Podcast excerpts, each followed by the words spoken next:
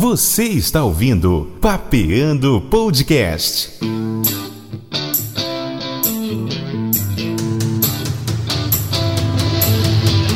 Apresentação: Marcos Cunha.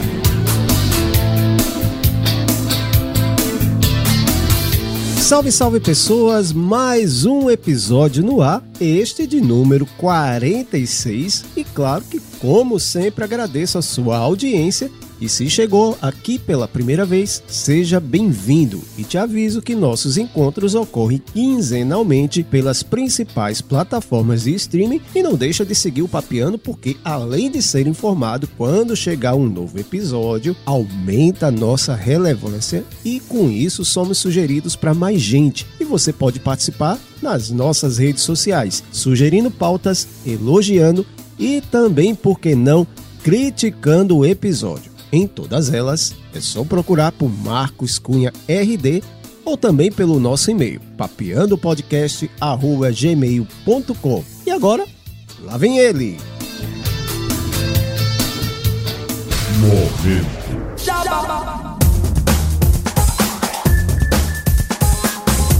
E claro que começamos falando de massa multimídia, pois estão fazendo a edição, pós-produção e o marketing deste podcast. E pode fazer isso para você também. Entre em contato através do e-mail ou das redes sociais na descrição deste episódio. Eu falei de massa multimídia.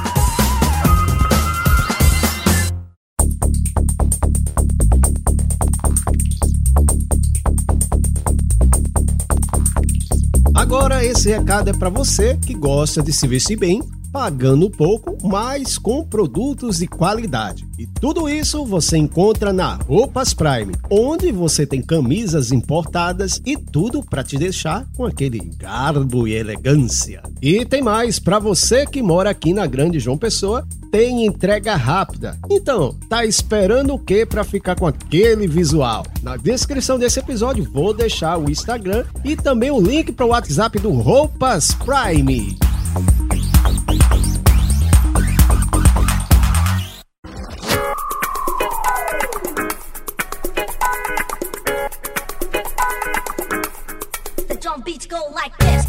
E se você quiser apoiar o nosso podcast, é fácil. Entre em contato pelo e-mail papeandopodcast.gmail.com ou pelo WhatsApp 8399654 9888 99654 9888 DDD 83 Paraíba e desde já agradecemos. Lembro também que se você ainda não nos segue nos agregadores de podcast, segue lá porque nos ajuda a crescer e ser indicado para mais gente e ainda você é avisado quando chegar um novo episódio. Aliás, compartilha nas suas redes sociais também. Assim, mais gente fica sabendo do Papiano e partilhamos com mais pessoas conhecimento.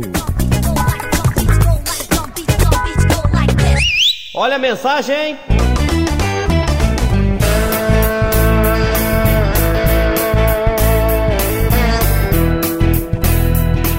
E na mensagem de hoje vamos mandando alô para as pessoas que interagem com a gente nas redes sociais. O meu amigo Diego Inácio, Sara Safir, João Cunha, Kleberson Fernandes, Beatriz Silva, Joana Darques, Clara Araújo, Danilo Alves, Luiz Arthur, Petrônio Ataíde, Ângela Duarte e Renato Carvalho. Um grande abraço para vocês.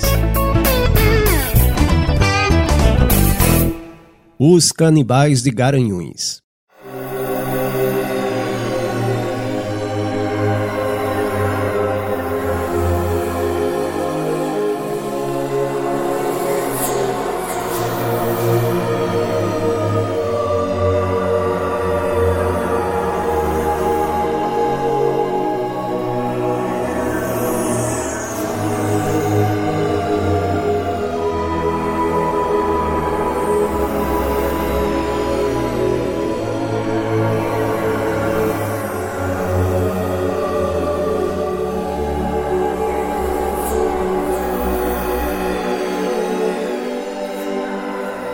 Dando início ao nosso primeiro episódio True Crime, que, claro, pode se tornar uma série, só depende de vocês. contamos a história de não um, mas três crimes que chocaram o estado de Pernambuco pelos requintes de selvageria e crueldade. E tudo foi descoberto após o desaparecimento de Alexandra Falcão da Silva, que no dia 12 de março de 2012 saiu para trabalhar na cidade de Garanhuns e nunca mais foi vista.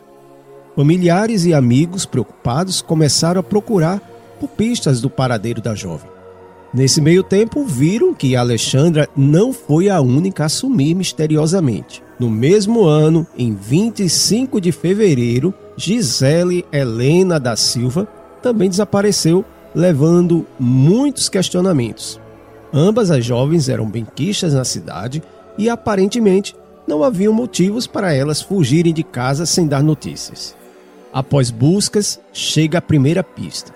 A família de Gisele recebeu a fatura do cartão e nela constava que dois dias após o desaparecimento haviam utilizado para fazer compras em cinco lojas diferentes da cidade. E com a ajuda da polícia, puxaram as imagens da câmera de segurança das lojas, revelando que não foi a jovem que utilizou, mas um casal que eles não conheciam. Em pouco tempo, a polícia já tinha o endereço e a identidade do casal.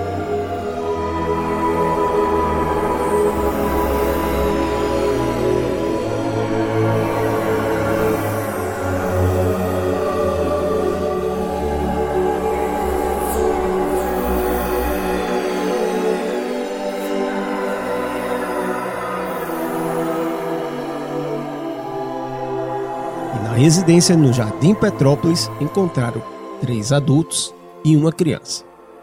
Jorge Beltrão Negromonte, Isabel Cristina Torreão e Bruna Cristina Oliveira.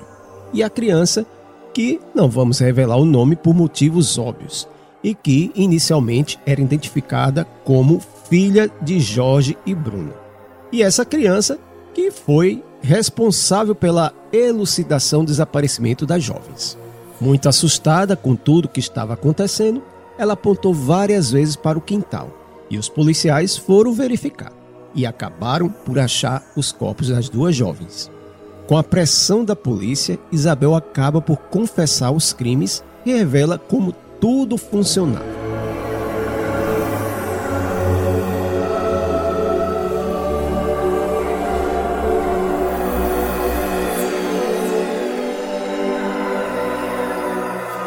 Aproveitando por já ser idosa, ela abordou as jovens, convidando para ir em sua casa, alegando que iriam para falar sobre a palavra de Deus. Já na casa, Bruna já estava a postos para levar as jovens para o interior da residência, onde Jorge já estaria escondido, pronto para o ataque. Após as facadas desferidas, ficava a cargo das mulheres levar os corpos até o chuveiro para limpar o sangue e iniciar a separação da carne por interesse. A carne da coxa, braço, nádegas e o fígado eram armazenados no freezer para consumo, e o restante era enterrado no quintal. Além de consumir a carne das vítimas, o trio, que tinha uma espécie de seita chamada O Cartel, vendia empadas pela cidade com o recheio das vítimas de seus crimes. E claro, os moradores desavisados consumiam sem saber a procedência da carne, e o caso, em pouco tempo, ganhou repercussão nacional, ajudando a descobrir mais um crime, sendo esse o primeiro.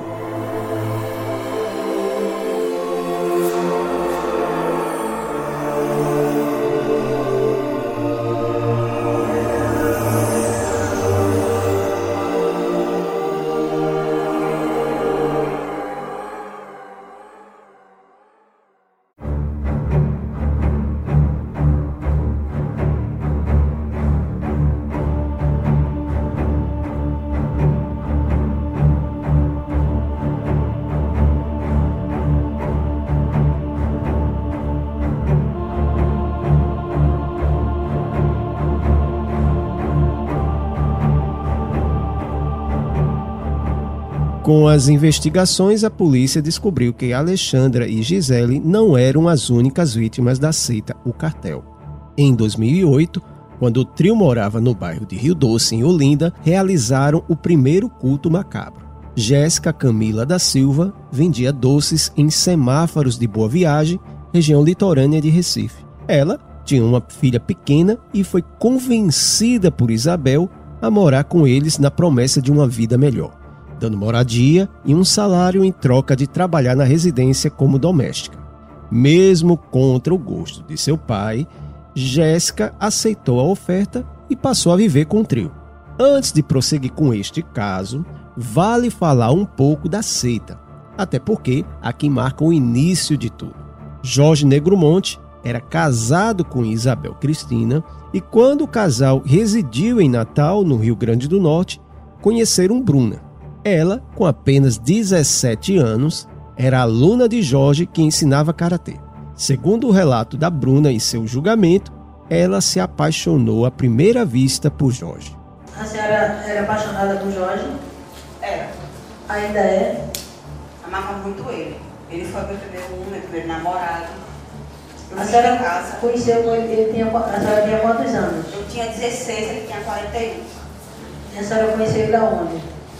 Natal, no Rio Grande do Norte, quando era aluna dele, de Karatê. Comecei a namorar com ele, escondido. Aí foi quando meu pai descobriu, meu pai de guitarra, ele ficou bastante bravo. Por eu estar com um homem bem mais velho do que eu.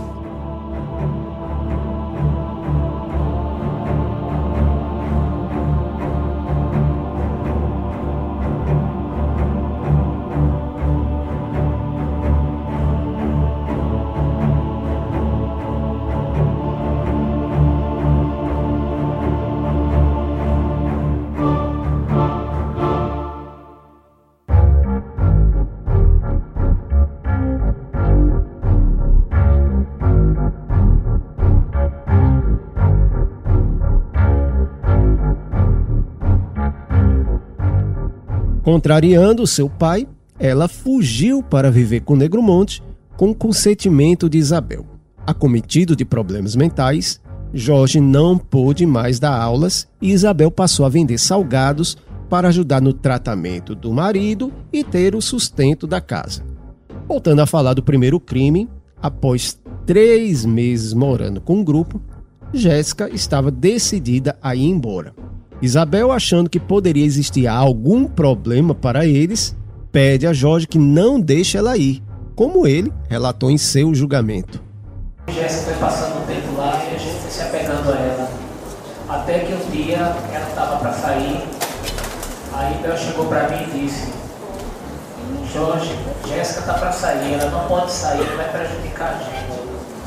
Aí foi quando aconteceu o fato aconteceu o delírio. Foi no quarto, No quarto. No quarto de quem? no quarto de Bel. De Bel. Bel estava presente na hora. Exato. Onde era que se encontrava essa menina nesse momento? Nos braços de Bel. Ela viu a mãe ser assassinada. Porque a criança podia ficar só. Meu Deus.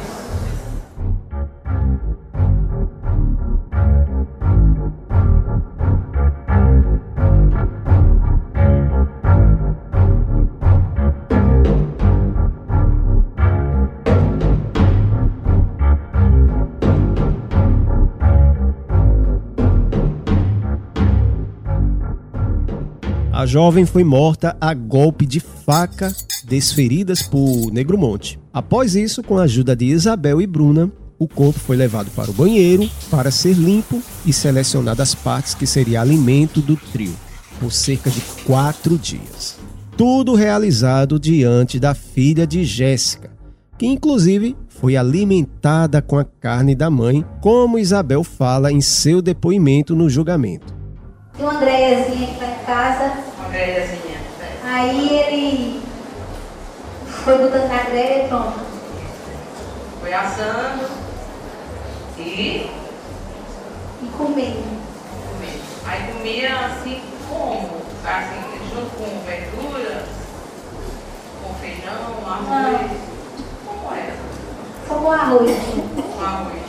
E foi dado essa, essa, essa carne para a criança Vitória comer. Foi. Por que, dona Isabel? Porque ela estava lá com a gente e fazia parte da. da ela estava fazendo parte da família já.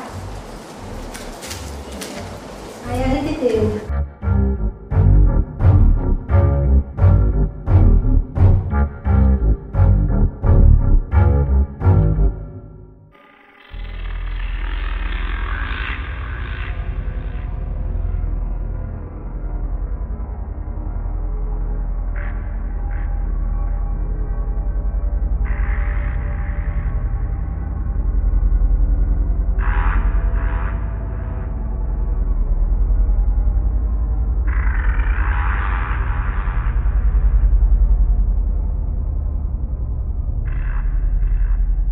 Assim começa a seita O Cartel, cujo objetivo era a diminuição da população e a purificação mundial.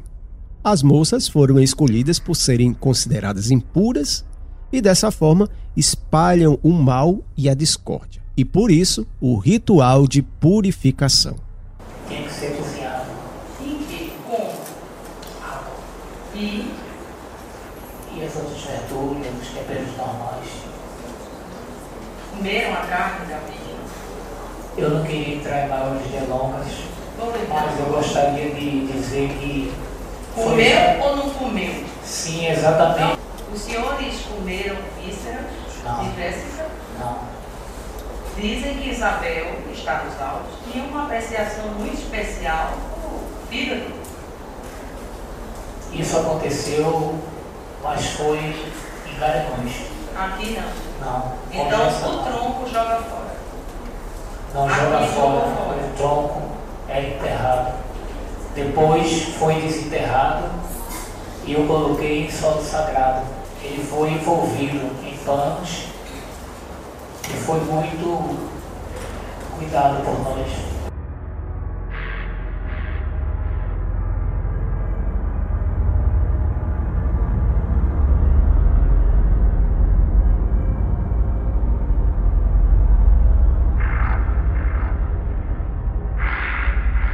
Em 2014, o trio foi julgado pelo primeiro crime: homicídio quadruplamente qualificado, ocultação de cadáver e vilipêndio, que seria o canibalismo de partes do corpo de Jéssica. A pena do trio foi de 21 anos e 6 meses em regime fechado para Jorge Negromonte, 19 anos de reclusão para Bruna e Isabel. Isso mesmo com a defesa alegando problemas mentais sérios, o que foi contestado pelo laudo técnico. A população naquele momento queria uma pena maior, principalmente o pai de Jéssica. E essa pena que ele pegou é pouca e eu exijo que, que ele não se solte mais nunca. Eu perdi minha filha, a metade de mim.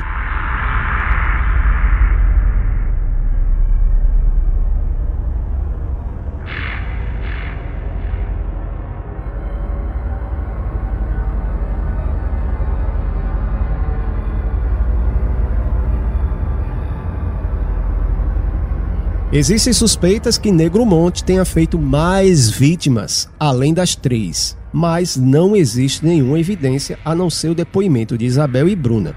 No presídio, Jorge publicou uma espécie de diário com o título Revelações de um Esquizofrênico. O interessante é que em seu relato alegou não lembrar de nada que ocorreu, porque era comandado por forças malignas. Mas nessa obra, ele alerta o leitor que poderá estar sendo enganado por sua mente doentia.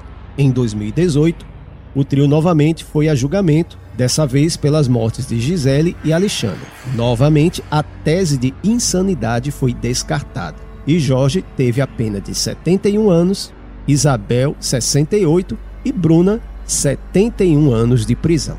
Essas penas foram somadas à do julgamento anterior.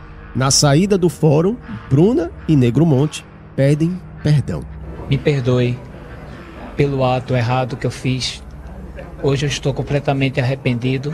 Gostaria de pedir perdão ao senhor Emanuel da Araújo Pereira, apesar de não conhecê-lo, que é o pai de Jéssica.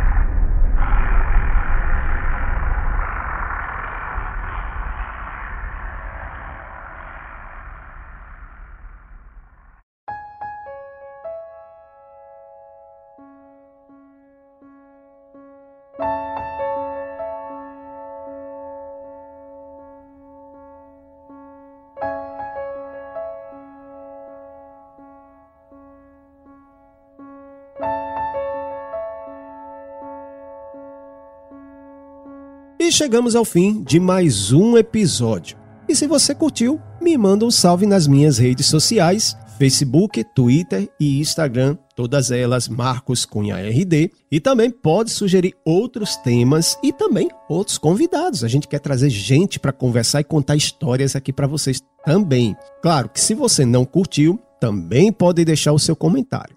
Eu leio tudo e respondo todos.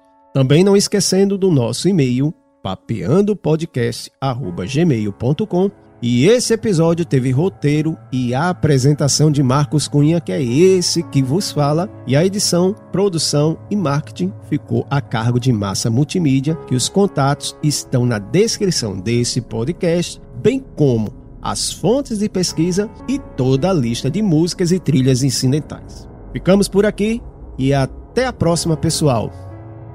Fui!